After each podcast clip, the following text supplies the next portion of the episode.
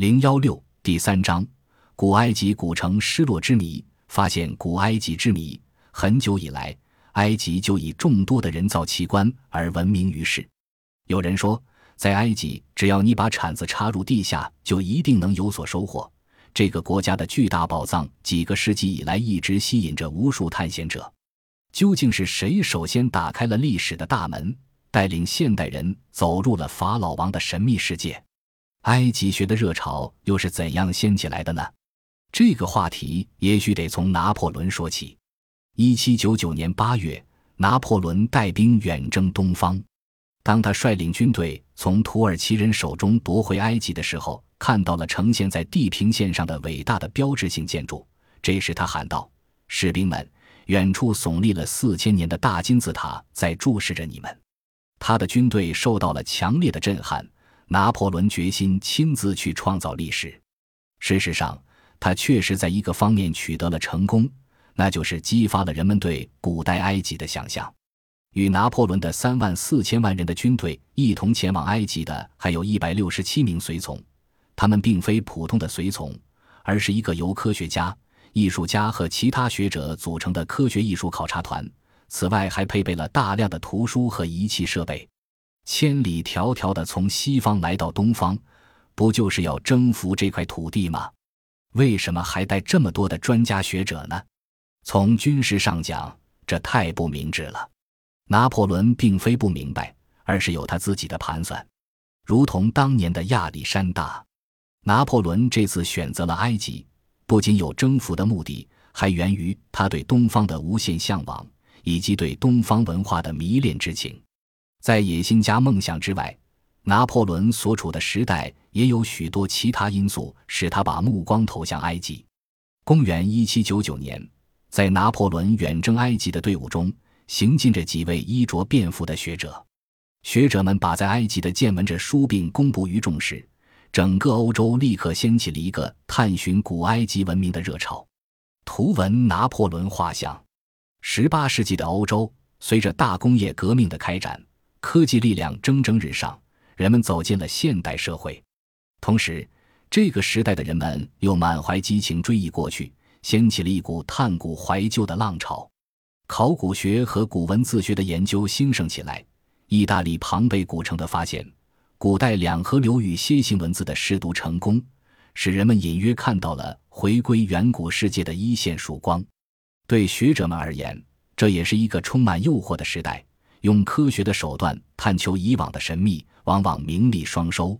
这种强烈的愿望推动了整整一代人付出艰辛的努力。我们应该看到，在拿破仑军队这支奇怪的科学艺术考察团的后面，就是这样的一个时代。有一天，一队士兵正在罗塞塔附近修筑要塞，忽然间，士兵们一阵喧哗。原来，在推倒一堵旧墙后，一块黑色磨光玄武岩的石碑露了出来。它大约有一百一十五公分长，七十三公分宽，二十八公分厚，上面刻有密密麻麻的三段铭文。由于岁月风沙的侵蚀，字迹已经有些模糊了。消息很快传到军官布查尔那里，他命令将石碑马上送到亚历山卓那里，请随军的专家鉴定。原来这就是后来破译古埃及象形文字的钥匙——罗塞塔石碑。罗塞塔石碑上的第三段文字是希腊文。军中一位懂希腊文的将军马上把它译了出来，说的是公元前一百九十六年国王托勒密五世的一道诏书。而另外两段文字是当时尚未破译的古埃及文字，没有人能辨识。尽管如此，当时专家都一致认为这块石碑的价值是不可轻视的。在古埃及法老的墓室中有许多彩绘。传说这幅画中的两只柴狗起着引导死者亡灵进入阴间世界的作用。石碑上的三段文字对于古埃及文明的研究者们意味着什么呢？据考证，在托勒密王朝统治埃及期间，官方文字虽然是希腊文，但由于大多数埃及人不懂希腊文，所以国王的诏书通常以三种文体或两种文体对照的形式发布。所以。石碑上的这三段文字的内容很可能是相同的。当时面对这块石碑发出惊呼的士兵们，没有想到，在此后的两百年里，罗塞塔石碑使多少学者为之倾注心血。拿破仑的科学艺术考察团成功的对埃及的遗迹进行了首次系统的研究，出版了专著，引发了后来的埃及学和埃及探险热潮。在拿破仑的随从军里，有个叫多米尼格·维万德农的艺术家，他好像永远都精神亢奋，对沿途所经之地无一不充满兴趣。只要军队停下来，他就兴致勃勃地穿梭在古迹废墟之间，还经常在画板上画个不停。一八零二年，德农的《远征时代的下埃及和上埃及》出版，里面有他留下的大量画稿，真实的描绘了埃及的风貌，成为人们了解埃及的珍贵资料。一八零九至一八一三年，科学艺术考察团的集体成果《埃及技术》问世，顿时轰动了欧洲，一时间洛阳纸贵。它包括了二十四卷本文字技术和十二卷本图录，内容丰富，图片精美。装帧豪华，在当时的欧洲，只有少数人有能力购买收藏这套书。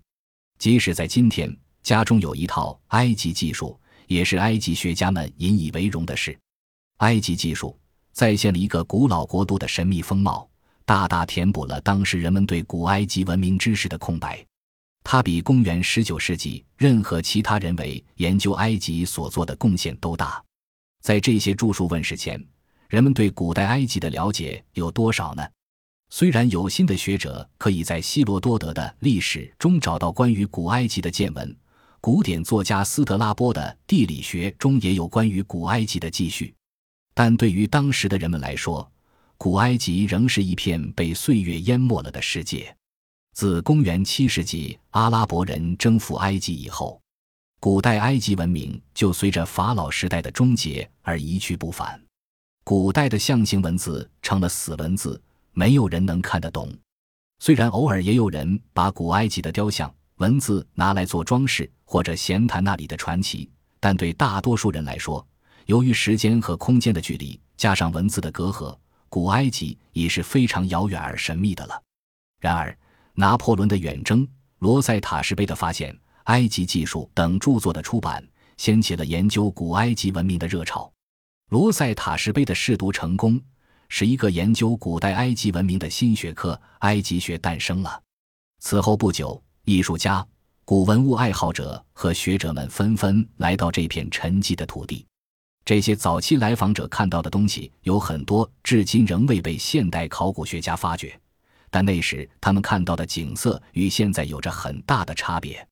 当时一些非常有名的访问者通过绘画和文章记录下了那时的埃及古代文明的风貌。随着各种各样的人来到埃及探险，沉寂多年的古迹从此便不得安宁。学者来探访，冒险家来猎奇寻宝，自古就有的当地盗墓贼也欣喜地发现了他们的黄金时代，纷纷活跃于学者与冒险家之间，兜售从墓中盗来的古物。埃及。从此进入了一个新的时期，伴随着对它古老历史的不断发现，它的珍奇文物也陆续遭受掠夺和蹂躏，法老们无法再安息。不知道拿破仑引发后人重新发现古埃及，对古埃及的文明来讲是一种幸运还是一种折磨？